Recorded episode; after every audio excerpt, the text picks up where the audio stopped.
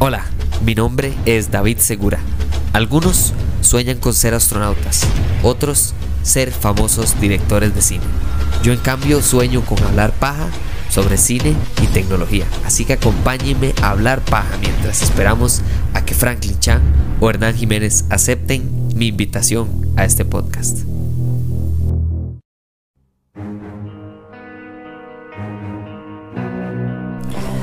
A veces en serio uno no, no sabe ni por dónde empezar. Pero bueno, ya estamos aquí, ya vamos a empezar. No hay otra mejor opción que explorar esta película.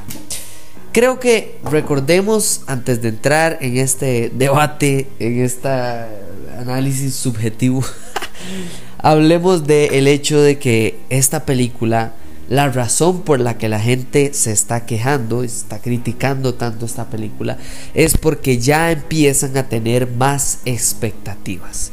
Cuando la gente fue al cine a ver Thor, la primera, la gente, ¿lo esperaba? Ver a Thor. Cuando la gente fue a ver Doctor Strange, la primera, incluso que es más adelante, ¿qué esperaba ver? A Doctor Strange. Cuando la gente vio Infinity War, una de las películas más más en la historia del cine de superhéroes y villanos, la gente solamente esperaba ver una cosa, a Thanos. Ahora han pasado 10 años, nos han dado estos personajes, estamos invertidos, la gente tiene una idea y un apego a ciertos personajes y a otros no. La gente, hay gente que odia a Doctor Strange, hay gente que lo ama, hay gente que odia a Tony Stark, hay gente que lo ama, hay gente que le parece increíble Black Panther y le parece un insulto que no salga más, bla, bla, bla, etcétera, etcétera, etcétera. Eso no pasaba en las primeras tres fases del universo cinematográfico de Marvel. Y ahí está la clave. Señoras y señores, la razón por la que usted ama o odia esta película es porque antes era el universo cinematográfico de Marvel. Ya no. Ahora es el multiverso cinematográfico de Marvel. ¿Y cómo sé que eso verdaderamente es un cambio o algo significativo? Bueno, muy fácil. En la película de Doctor Strange, la cual ya les dije que la revisité antes de ir a ver esta película, The Ancient One, ¿verdad? Llega y le di, cuando le hace la demostración a, a Stephen Strange, del multiverso le dice multiverso. Ella sabe y lo dicen clave esta palabra es no es un error y ahí es donde voy. Hay una serie de errores en esta película y hay una serie de aciertos en esta película. Y, y para dependiendo de quién la está viendo, hay más aciertos, más errores, más... ¿Y por qué lo digo que depende de la persona? Porque de nuevo, el multiverso es mucho más subjetivo que el universo. ¿Verdad? Y entonces ahí es a lo que voy con esta película. Esta película se sintió corta. Eso siempre también es algo malo. Cuando yo hablo de una película y digo, uy, es que se sintió larguísima, para mí es lo mismo decir de una película es que se sintió muy corta. Porque en ambos casos el contenido falta o sobra. Entonces, no, no existen películas perfectas, pero hay más cercanas a, a satisfecho que a sobrepasarse o a tener menos de lo necesario. Esta película empieza a 100 kilómetros por hora y me parece que el primer acto es súper bueno porque lo que hace es agarrar todo lo que viene anteriormente y meternos en un caos que básicamente es parte del multiverso. Hasta ahí vamos bien. Esta idea de que los sueños, ¿qué son los sueños? Esta idea del Darkhold, ¿qué es el Darkhold?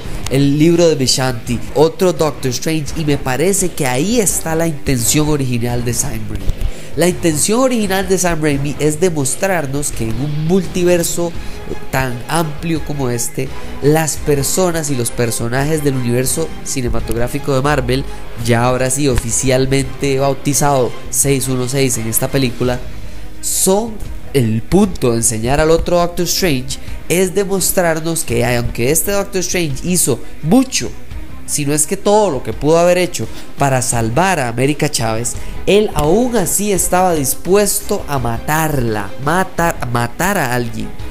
¿Y por qué lo digo? Porque es algo que se habla públicamente.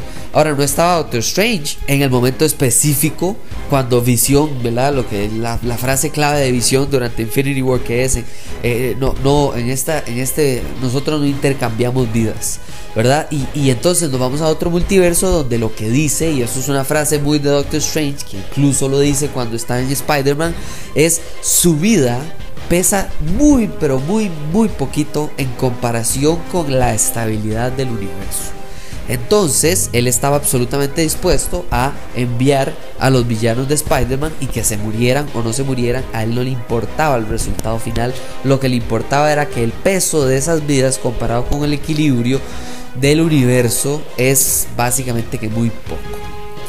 Esa frase, aunque él la dice, Spider-Man no lo deja y Spider-Man de una u otra manera lo afecta. ¿Y por qué estoy diciendo Spider-Man y no Peter Parker? Porque de nuevo en esta película nos recuerdan que se nos olvidó quién es Peter Parker y nos acordamos solamente quién es Spider-Man.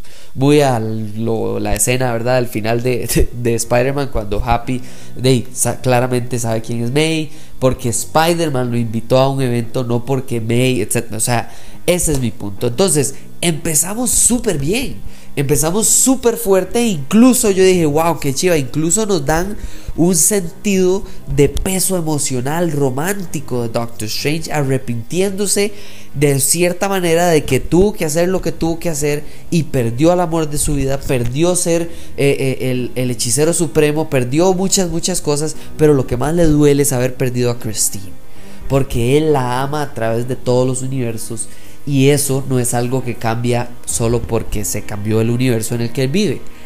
Sí, el carajo se muere cinco años y vuelve, de, pero eso no significa que pierde las emociones que tenía hacia ella.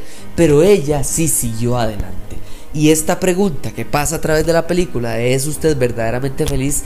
es clave para mí. Porque yo creo que lo que se equivocaron, porque todo el mundo es como, oh, esto es un insulto a Wanda, esto es una falta de no sé qué. Y, la verdad es que me, ofusca, me estresa mucho que la gente trate tan mal a este proyecto tan que tanto esfuerzo se han tomado las personas que participaron de él. No puede ser que la gente nada más esté tan, tan mal acostumbrada a poder quejarse de lo que sea, cuando sea y de la manera que sea, como para llegar y decir que es un insulto al personaje. O sea, por favor, si no le gustó, no le gustó, pero no es un insulto, para nada. Y se los puedo decir porque Michael Waldron que escribió Multiverse of Madness es el showrunner de Loki, de la serie que por cierto muchas más personas por lo menos están de acuerdo que ese show es extraordinariamente bueno. De las personas que están de acuerdo en que esta película es buena a excelente, digamos. Yo considero que es buena. No considero que es genial, no considero que es muy buena, no, no considero que es buena. ¿Por qué? Porque siento que de alguna manera dejaron caer ciertas cosas como que estaban, y lo entiendo, ¿por qué? Porque esta película se tuvo que reescribir con base en lo que cambió de tirar WandaVision al principio, de tener que poner, eh, eh, reescribir, por ejemplo, todo el segundo acto de esta película, porque entonces ya no iba a estar eh, la misma línea del tiempo, porque corrieron WandaVision para dónde y corrieron Loki para. O sea, todo se cambió a, a raíz del COVID y la línea del tiempo. Incluso creo que para los que no sabían, esta película tenía que iniciar con Mordo el carajo este, el hechicero negro que se juró matar a todos los hechiceros del mundo. Y él iba a ir a buscar a Wanda, la iba a tratar de atacar y Wanda lo decapitaba al Mae. Y es donde nos damos cuenta que Wanda estaba corrompida. Eh, corrompida, digo pucha, digamos que eso es una palabra. bueno, que Darkhold, ¿verdad? El libro este, eh, la había afectado y que ella verdaderamente era mala. Pero bueno, no se pudo, lo guardaron aparentemente para más películas en adelante, o para la tercera película, o para otra serie, o quién sabe para cuándo lo van a utilizar, porque al final la única vez que lo utilizan es porque está en otro universo y no en el universo del que está jurando venganza en, en Doctor Strange aclaremos ciertos puntos eh, desde, desde el punto de vista de cómics, ¿ok? Para, para tener un poquito más de contexto de por qué yo estoy de acuerdo con el punto de vista de esta película de que Wanda sí se convierte en villano y, y, vamos a ver, no estoy de acuerdo con la gente que es como, uy, para nada, esto es una falta, no sé qué, no, pero sí estoy de acuerdo en que faltó un pedazo de todo el rompecabezas, pero para mí, yo sigo pudiendo ver lo que el rompecabezas es. ¿Me entiende? O sea, cuando usted está haciendo un rompecabezas y ya tiene suficientes piezas, de la verdad es que ya usted ve la, figura que usted está haciendo. Y a eso es a lo que voy. Wanda la llevaron de punto A a punto Z, ¿ok? Pero faltaron de entre la W, Y y tal vez la H. ¿Me entiende? Como que faltan algunas piezas. ¿Por qué? Porque vemos perfectamente la transición de ella no saber quién carajos es, ¿verdad? Estar con la familia, la bomba, al querer la venganza con Stark, la encuentra Ultron, de repente se dan cuenta del verdadero plan de Ultron, llega, se convierte en un Avenger, después pierde el amor de su vida múltiples veces, lo cual le genera, ¿verdad? Este, este fuerte trauma que hace que ella crea todo lo que pasa en WandaVision y por efecto de WandaVision y se topa por supuesto que a Agatha Harkness entonces llega a poder de ella el Darkhold. Paréntesis, para que ustedes entiendan por qué esto no es algo nada más hecho porque sí. El Darkhold es, para efectos prácticos, es el anillo de El Señor de los Anillos. El anillo, El anillo para controlar todos los anillos. ¿Por qué? Porque es muy poderoso, pero la persona que lo utiliza inmediatamente empieza a convertirse en malo. ¿Por qué? Y les voy a dar un poquito de contexto. Esto es de los pocos cómics que me he leído de los viejos eh, respecto a Doctor Strange y, al Darkhold y a Wanda. ¿Por qué? Porque a mí me interesó mucho la, el, el cómic y la línea del tiempo de Wanda de por qué ella es tan extraordinariamente poderosa como para tener un cómic que se llama House of M, que es cuando ella decide que no hayan más mutantes y absolutamente destruye y le quita los poderes y o mata a 90% de la población mutante del universo. Nada más con decir, con, con susurrar no more mutants. Eso es todo lo que ella dice. No tiene que hacer un hechizo, tener un libro, una vara y, hacer una. No, no. Nada más lo dijo, lo susurró, lo pensó y la realidad cambió. Entonces yo dije, pero ¿de dónde viene esto? Y me puse a investigar. Pero bueno, eh, y habla del Darkhold. ¿Qué es el Darkhold? Es este libro maligno que existe en todos los universos y la razón por la que existe y que tiene un capítulo de Wanda es porque anteriormente, supuestamente antes de que existiera la humanidad y no sé qué, existían muchísimos demonios entre los cuales Kazan era el más malo. Y Kazan era como un demonio maligno que lo que quería era absolutamente destruir y reinar sobre todos, no sé qué.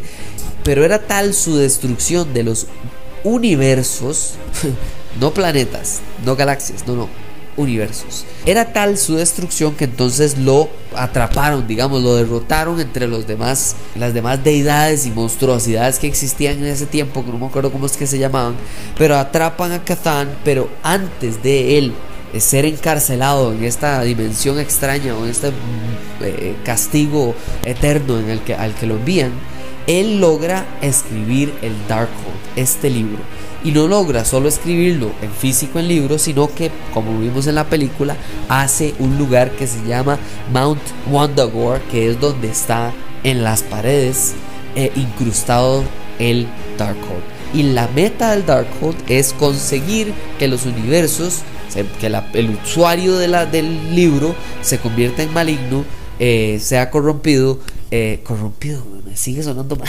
eh, lo corrompa internamente y cause lo que en esta película nos introducen, que se llaman incursiones. Incursiones, un universo choca con el otro y se despedazan los dos o solamente uno queda correctamente bien. Entonces, entonces ahí es donde yo entiendo el hecho de que Wanda íbamos bien, íbamos paso a paso y de repente en esta película ella pasó de la H a la Z y nos faltó todo ese abecedario para llegar a la Z.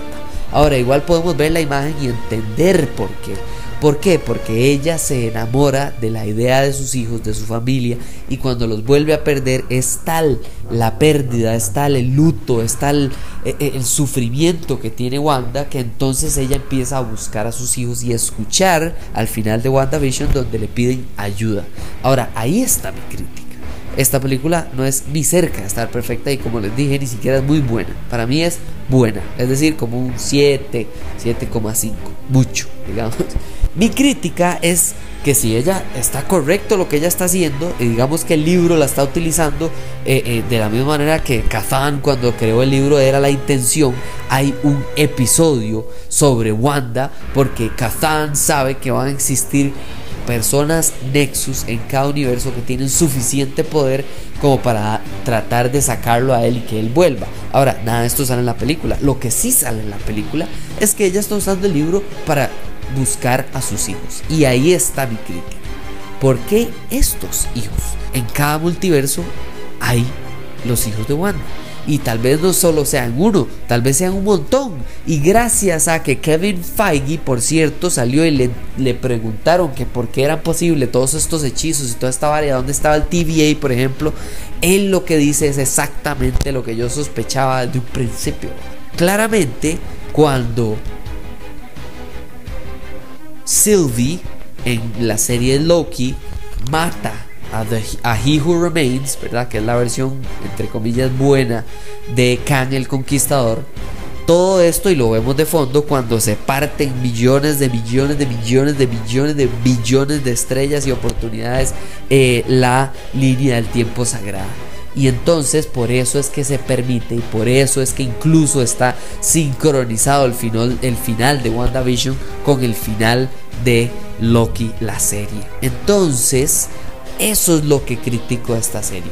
Está súper bien que Wanda sea el villano. Siempre lo he dicho que ella, desde que vimos que podía básicamente que solita, sin ayuda de nadie más que un poco de ira, eh, eh, derrotar a Thanos sin ningún problema.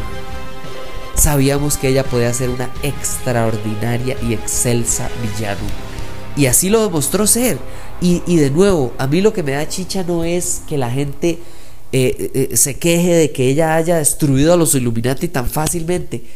Es Wanda. Wanda puede perfectamente destruir a los Illuminati así y más fácil todavía.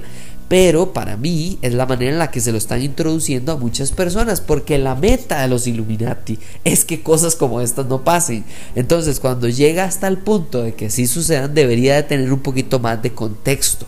Creo que debieron de haber introducido a los Illuminati, no solo por medio de que el profesor X llegue y le diga toda la a Wanda, sino que de verdad vivamos esos momentos a través de un par de, no sé, escenas con los, con los Illuminati y entendamos un poco de por qué, a pesar de que ellos son tan poderosos y también están coordinados, unidos, etcétera, al punto de poder tomar la decisión de sacrificar a Doctor Strange por lo que hizo, esta no fue la ocasión. Esta fue la vez en la que no dio suficiente el conocimiento de los Illuminati acerca del multiverso, acerca de el universo cinematográfico de Marvel, de las piedras del infinito, de Kang, de Wanda, de lo que sea. Ahora, me encantó esa escena. Me encantó que esta película, Sam Raimi, fue Sam Raimi. Que le afectaron todo el segundo acto de una película. Sí. Que verdaderamente solo el primero y tercero vemos la mano clara y sin ningún tipo de limitación de Sam Raimi. También. Pero eso no me quita a mí lo bueno que me dio esta serie. Y, y, y me da risa. La gente obviamente se lo toma, no sé por qué se lo toma tan a pecho, pero me pareció un súper gracioso chiste el hecho de que se hable de que fue la primera vez que introducen un superhéroe latino que lo que le dan es el poder de saltar fronteras. Ay, Dios mío, la gente en serio no tiene, no puede, no, no agarra un chiste. O sea, no pueden aceptar un chiste. Claramente es un chiste, mae. O sea, ya parece Will. mentira, mentira. Muy pronto, muy pronto para decir ese chiste. Pero bueno, el punto es que es una superheroína que verdaderamente está inspirando a muchos mexicanos, latinos, hispanohablantes y en general jóvenes, niñas que ven en esta película alguien que no puede controlar su poder y que puede luego controlarlo. Que lo puede controlar por medio de una charla super ridícula que no tiene ni siquiera sentido que el man le dijo como crean su poder y ya la madre pudo cuando lleva desde que es una chiquita tratando de controlarlo y hasta mató a sus mamás.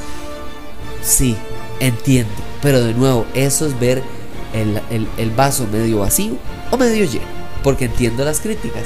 Los Illuminati ojalá hubiéramos podido verlos más. Sí pero yo agradezco que los pudimos ver los hijos de Wanda, qué lástima que no tuvo una mejor razón. Es decir, Wanda pudo haber estado tratando de rescatar a sus hijos en vez de eh, eh, robárselos básicamente a otra Wanda.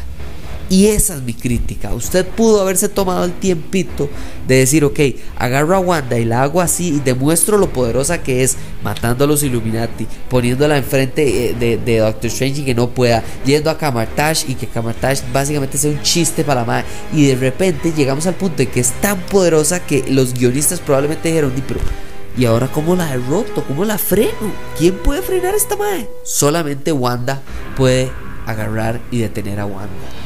Porque tras de eso destruyeron la única otra herramienta con la que creíblemente podríamos haberle ganado, que es el libro de Vishanti, que eso es otra crítica. El libro de Vishanti no tuvo ninguna utilidad verdadera más allá como de mover un poquito el argumento, pero usar el libro de Vishanti hubiera dado un poquito más de pista hacia cómo derrotar un ser tan extra increíblemente poderoso como lo es Wanda.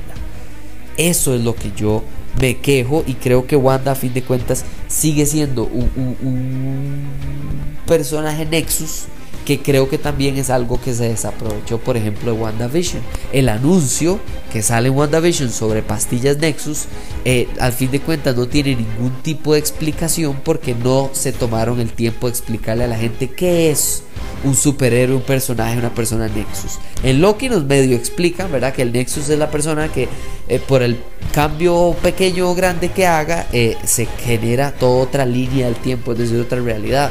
Por ejemplo.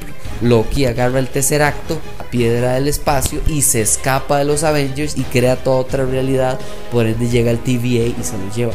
En este caso ya no existe la TVA, o incluso si existiera, como vimos al final de Loki, la nueva TVA que existe en cada uno de estos universos, la misión que tiene es ayudarle a Kang el Conquistador.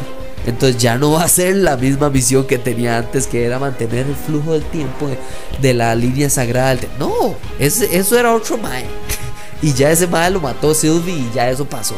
Y entonces a eso es a lo que llego con esta película. Esta película es muy caótica. Las personas tienen toda la razón de quejarse porque algunas, muchas personas ni siquiera saben quién es Cathan.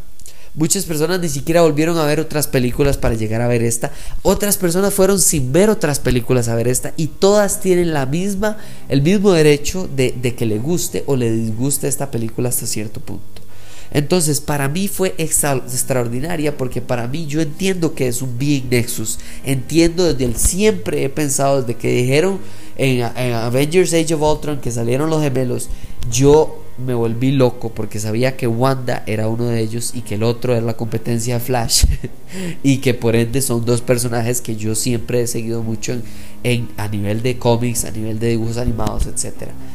Pero yo sé que no todas las personas son así.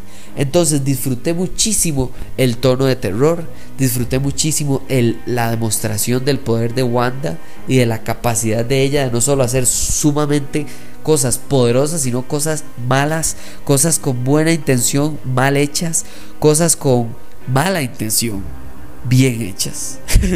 y entonces todo esto para llegar a un punto. Y creo que por eso es que dije que esta va a ser eh, eh, esta película va a ser en muchos años recordado como Avengers Age of Ultron de la, de la fase 4 de, eh, de Marvel. Porque esta película, todo lo que hizo, vamos a acordarnos, igual que les dije en Loki, muchos años más tarde, vamos a recordar todo lo que dijo Loki, todo lo que hizo Loki, todo lo que hizo Sylvie en esta serie y todo lo que pasó en esta película para lo que viene para lograr que Khan el Conquistador sea Khan el Conquistador y no sea cualquier villano ahí enclenque, eh, inútil, no bien implementado, como los Illuminati, que entiendo que es, por ejemplo, personajes mal implementados, fueron los Illuminati, lo entiendo, pero agradezco que estuvieran ahí. No me gustó que Reed Richards murió de esa manera, para nada, pero me encantó verlo me encantó verlo tratar de razonar con Wanda a pesar de saber el poder que estaba enfrente de él y a fin de cuentas el destino que le esperó por tratar de, eh, eh, de razonar con una Wanda que ni siquiera conoce, ni, ni sabía sus intenciones, ni siquiera se tomó el tiempo para escuchar las intenciones por parte de Doctor Strange cuando estaba tratando de explicarles por qué él estaba ahí. Entonces, claro, eso es lo que yo aprecio de esta película aprecio que esta película es necesaria. Uno, dos, está agarrando todas las críticas que necesita, bueno, que puede soportar en este momento para que más adelante esta película sea el ego que ocupábamos para poder construir el gran final de esta nueva etapa de Marvel. Sin esta película no va a haber no podría haber Kang el Conquistador, no podrían haber Young Avengers, no podría, o sea, ¿me entiendes? ¿Me, entiendes? ¿Me entienden? América Chávez ahora es alguien importante, poderosa, porque ya vimos que fue capaz de plantársele a uno de los seres más poderosos del multiverso y ella se le pudo plantar. Doctor Strange ya vemos que Dave en adelante va a ser como uno de los guías, pero no va a ser el principal ni va a ser parte del equipo. Y eso me encanta, me encanta que Doctor Strange esté como tratando, ese es Doctor Strange. El hecho es que mucha gente dice, no, es que en esta película me estresa porque Doctor Strange, igual que en la primera, no tiene ninguna clase de crecimiento. Y yo le diría que no, cuando en la primera, sí, el crecimiento de él tal vez no es suficiente, en esta para mí sí lo es. Porque como bien le dice Christine, en todos los universos, usted siempre es el que tenía que sostener el bisturí. Usted era el que tenía que arreglar las cosas. Y lo vemos en el primer Doctor Strange que trata de matar a América Chávez para tratar de arreglar todo él. Con el Doctor Strange que se le sale todo de control en What If. Con el Doctor Strange que se le sale todo de control en el universo ese extraño paralelo al que fueron y con Doctor Strange, incluso con Doctor Strange del universo 838 de los Illuminati, que agarró el Darkhold y trató de solucionar eh, el problema de Thanos él solo. Todos esos no son como nuestro Doctor Strange, porque nuestro Doctor Strange creció, maduró al punto de no tener que arreglar las cosas por sí mismo, no matar a América Chávez e incluso de la manera más no influenciada, pero no, tuvo el impacto que, probablemente el guionista y, todos quisiéramos. Pero lo que hizo fue darle la oportunidad a alguien más de que hiciera, de que salvara al universo y al multiverso en lugar de ser él. América Chávez es la que no solo le arregla el multiverso, sino que le da un espejo a Wanda para que vea lo que le está haciendo el libro de los malditos a ella. Esta película es impactante porque crece Doctor Strange, porque introducen a América Chávez, porque nos abren el multiverso y nos muestran los efectos de Loki, los efectos de WandaVision, los efectos incluso de lo que viene con Kang el Conquistador. Muchísimas gracias por escuchar este episodio. Yo sé que es largo, pero es que y podría durar tres horas más, pero, pero no quería durar más de media hora, quería tratar de mantenerlo corto y al punto y tal vez no lo logré suficiente, pero quería dar un poquito de oxígeno a ciertos de los puntos que quería tocar, como Cathan, como el uso de The Ancient One, hablando del multiverso, el, Mount Wandagore, hablar de por qué el, Wanda, el, el Darkhold es importante, Kevin Feige, lo que él dijo que no sale en la película, pero que verdaderamente yo creo que le ayuda a muchas personas a entender que gracias a Loki sucede esto, gracias a esto viene lo que sigue. Y sí, tal vez Avengers Age of Ultron no es una de las películas mejor recibidas a nivel de Marvel, pero sí fue una de las más necesarias. Si ustedes ven todo lo que introdujo, todo lo que significó y las consecuencias que se pueden traer de esa película a hoy, eso mismo va a pasar con Loki a mañana, con esta película a mañana. Y sí, entiendo todas sus críticas. Yo incluso le doy una nota bastante regular que es 7 o 7,5 en un buen día. Pero no significa que yo no disfruté de esta película. No entiendo la gente que dice que fue esta película y salió enojadísimo, disgustado. Ya no quiere ver películas de superhéroes. Los superhéroes se fueron para el carajo. Todo. No. Finalmente nos están dando tonos distintos de terror. Nos están dando temas a futuro, el cambio del multiverso, el uso de, los Illuminati, eh, el hecho de que existan los X-Men, los mutantes, los, los inhumanos. O sea, eh, aquí hay mucho que en el futuro va a ser traído y agradecido porque esta película soportó las críticas para poder darnos un montón de contenido más adelante. Muchísimas gracias por escuchar este episodio, compártanlo con todo el mundo porque esto no es un episodio normal puesto que es tan largo y nos hablamos en la próxima. Muchísimas gracias.